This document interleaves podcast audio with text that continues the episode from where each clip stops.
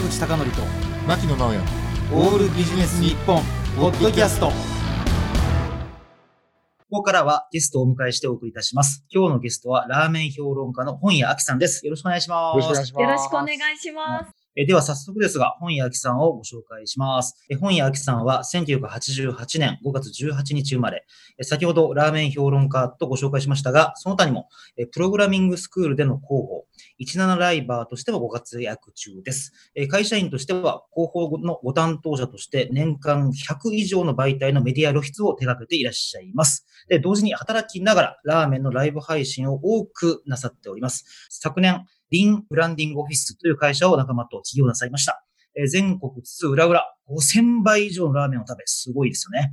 400店舗以上取材なさり、大学生の時、ラーメン女子大生としてデビューし、テレビ出演から専門業者への講演会、ラーメンイベントの MC、商品開発などを手掛けていらっしゃいます。よろしくお願いします。お願いします。あの、本屋さんとは確か3月以来と思うんですけれど、そうですね、はい。ねあの時からだいぶコロナウイルスの影響って多いような気がするんですけど、そうですね。やっぱり外に食べに行く機会は減りまして、その分、お取り寄せの機会がすごく増えて、今家の冷凍庫がパンパンです。はいはい。そもそもはいラーメン評論家ってどんな活動をなさってるんだろうって。はい。ラーメン評論家、まあまあ自称なところはあるんですけれども、本当に多くのたくさんのラーメンの情報に触れて、その情報を、まあ例えばみんなが見るようなテレビの企画のリサーチに出したりとか、まあみんなのお口に入るようなカップラーメンをこうメーカーの人と一緒に作ったりとか、まあラーメンの流行を生み出すような情報発信者として活動しているという感じです。このね、リスナーの人はね、本当に惜しいと思う。なぜかというと、本屋さん見れないでしょ？めちゃくちゃ美人の人なんですよ。いやいやいやいや、ネットで検索してくれ。いやいやいやいや。女性プラスラーメン評論家ってもうほとんど類を見ないんじゃないですか？うんそうですね。私も結構男性と同じようなフィールドで戦うって言ったら変ですけど、情報を発信してみたいなと思って、あくまでアイドルとかそういう訴求ではなくて、研究者評論家としての発信を心がけています。ほら、ラーメン評論家って、なんか大御所っぽい人がたくさんいそうだから、なんか意見の対立とかってちょっと怖くないですか？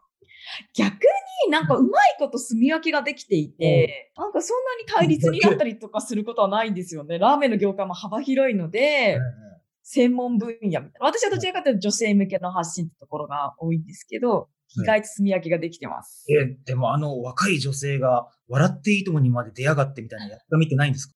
え それ、すごい、もう、それすごい昔の話ですよね。はい、どちらかというと、まあ、先輩たちは、どうなんでしょうね。今までそのラーメン評論家が出ていなかったような番組のパイを広げたっていうふうに思ってくれてる方も多いなっていうふうに、ああの、当時は思いましたね。なるほど。あの、ちなみに本屋さん、あの、世田谷の方が、まあ、まあ、行ける範囲で、どこら辺があるでしょうか？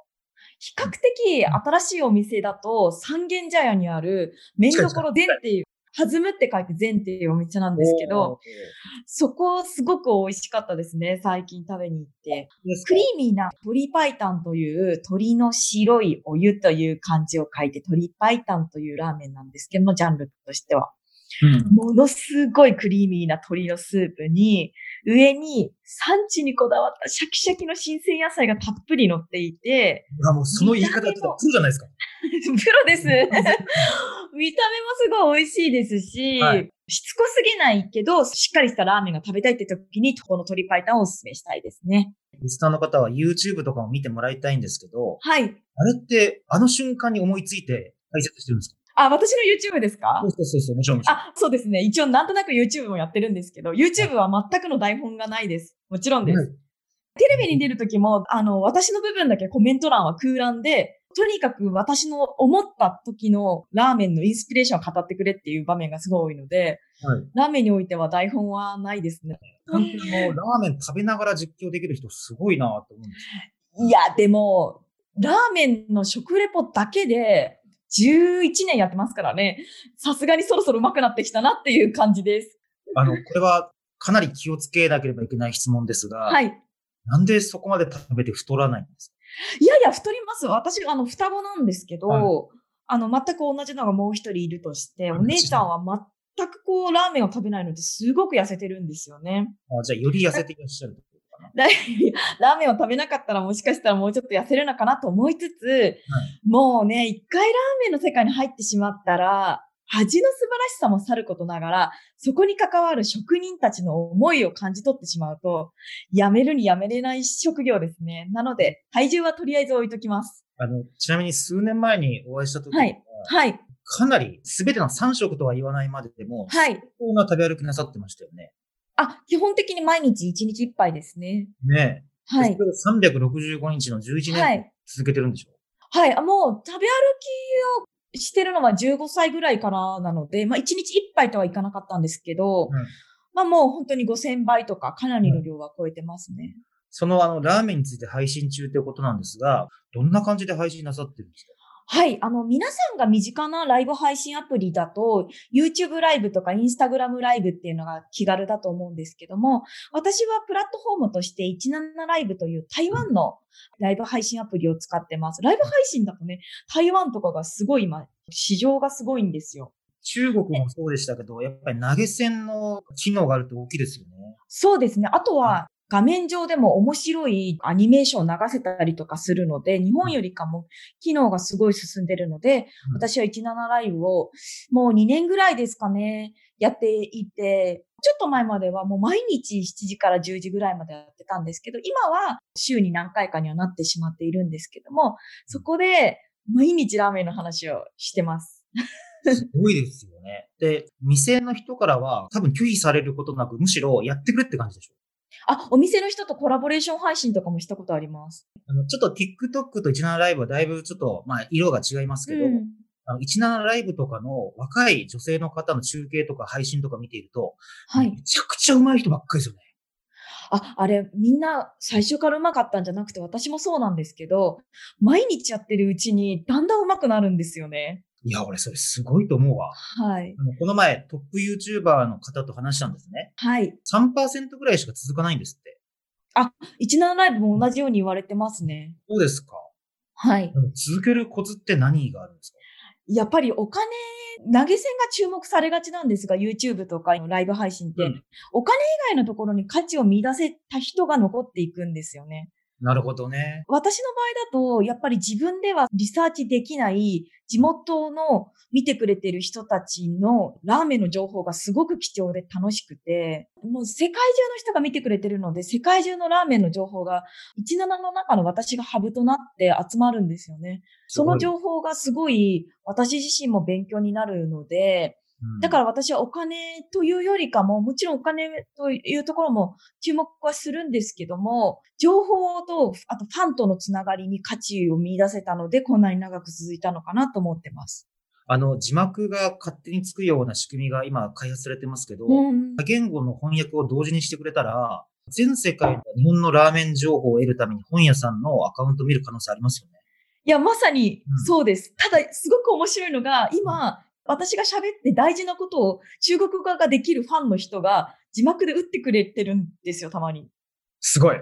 すごいですよねクラウドファンディングだ。そうなんですよ。だからコミュニティがすごく育ってきたのが、私はすごく大切で楽しい場所になってて。あの、ざくっと見ていらっしゃる方の男女比率ってどれくらいなんですか？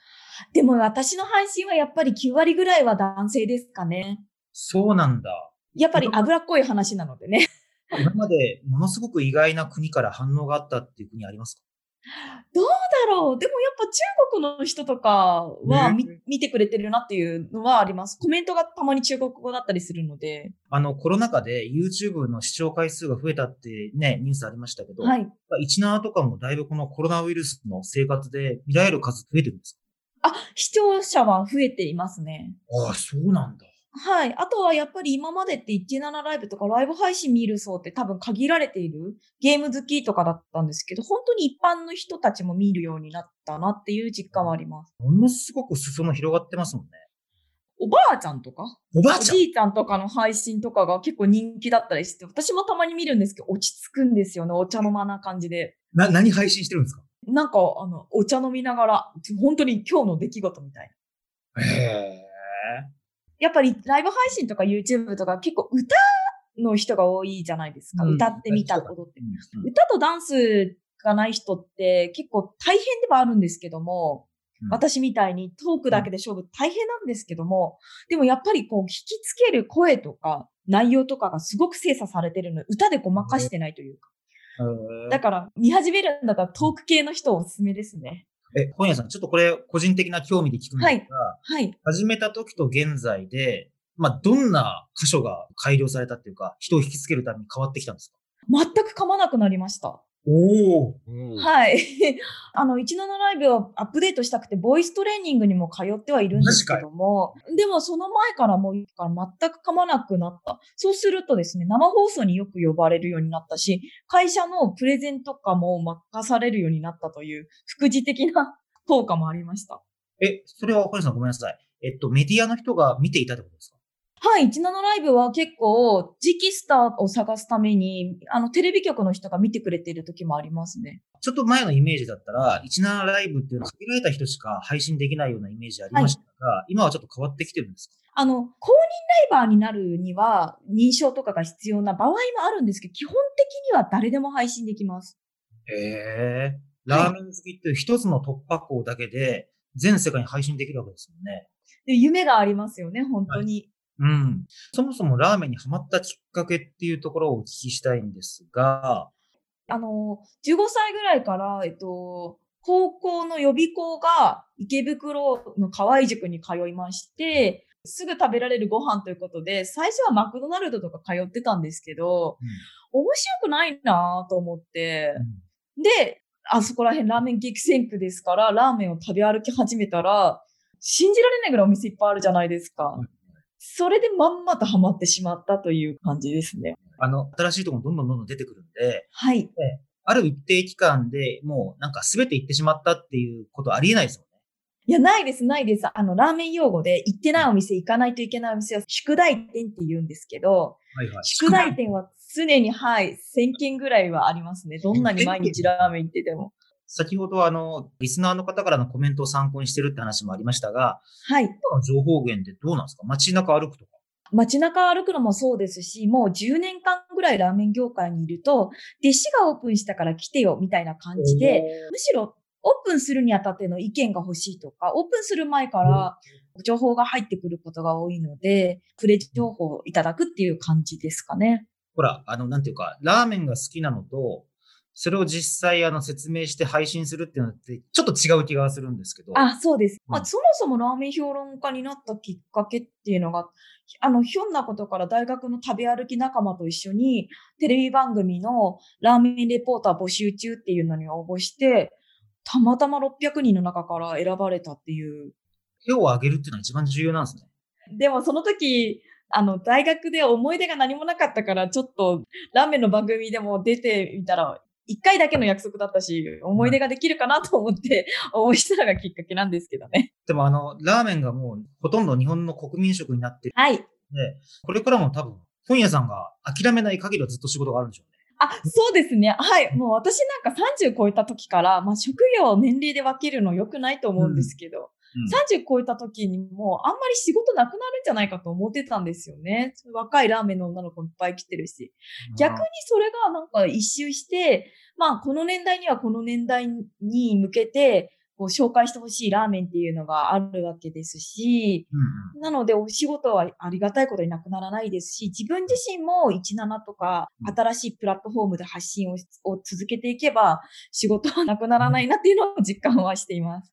あの、ちなみに32歳を迎えられた今、いろんなチャレンジ、挑戦もなさってると思うんですけれども、はいあの、今後っていうのは、もちろん今までの活動を続けられるっていうこともあると思うんですけど、はい。なんか野望というか、なんかあるんですか？そうですね。あの、会社員としても10年間経ちましたので、あの、会社員は広報として活動しているんですけれども、結構ベンチャー企業の広報部署をゼロから立ち上げて、取材されるような企業を作るっていうのに少々自信を覚えましたので、大企業の PR 結構やってきたんですけども、小さいラーメン店とか飲食店にこそ、このね、コロナ禍だと PR とか広報の知識必要なんじゃないかなと思うので、そこを掛け合わせられるように、まさにこの8月ぐらいから動いてるって感じですね。あの、上場企業だけしかまだデータは集まってませんが、ラーメンチェーンでもどうやらね、30%ぐらい売り上げ下がってるみたいですから、まさにそうですね。はい。ねから本当にこう資金が尽きるか待ったなしの状況だと思うんですけど、はい。僕らができることって言ったら、行って食べてあげることぐらいですもんね。はい。でも情報を求めてる人はコロナ禍でもいて美味しいラーメンの情報を、そこに正しく発信を届けてあげるっていうのが結構、まあ今も小さく始めていて、結構あの自信持ててきたので、これをちゃんと仕事として拡大できるようになったらいいなと思ってます。あとはあの、やっぱラーメンの情報を求めてる人に対して、ちゃんと届ける。そこの手伝いをどんどんしていきたいと思ってます。あの、ちなみに占いみたいなものって信じますか？あんまり信じないです、占いは。あんまり信じない。僕も信じてないのですが、はい。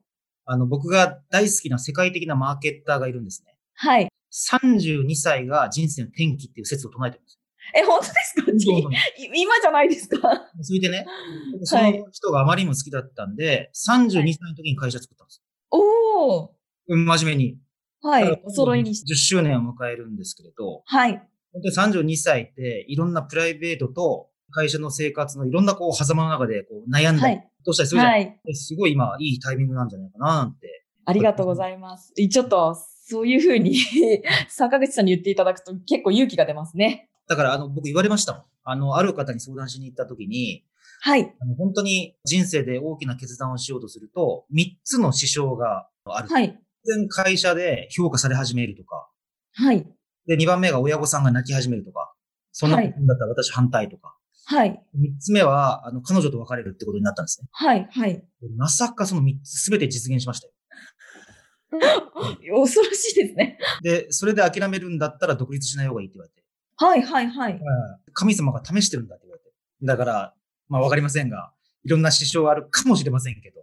いや、でも実際あります。だってライブ配信を毎日やるって決めた時から、友達と遊びに行くのはとりあえず1年間はやめたんですよね。そっか。ゴールデンタイムなので、夜の7時から10時にライブ配信なので、うん別にそれでもやりたいって思ったんです。で、起業をするって決めてから、小さい会社ですが土日がなくなったので、だからやっぱり一般的に32歳の女の子たちが興味あるものに興味を出さないように自分を節制しながらやっているので、なんとかもうこれで結果が出なかったら辛いですよねって自分を追い込んでます。でも楽しいので大丈夫です。はい。インスタとかも、ラーメンの組み合わせいいですよ。そうですね。はい。楽しいです、発信。あの話はまだまだはい尽きないんですけれども、うん残念ながらですね、お時間が来てしまいました。はい。本屋さんにはですね、まだまだ伺いたいことがありますので、この続きは来週ということでよろしいはい。よろしくお願いします。本日のゲストは、ラーメン評論家の本屋明さんでした。坂口孝則と牧野直哉のオールビジネス日本ポッドキャスト今回はここまで。次回もお楽しみに。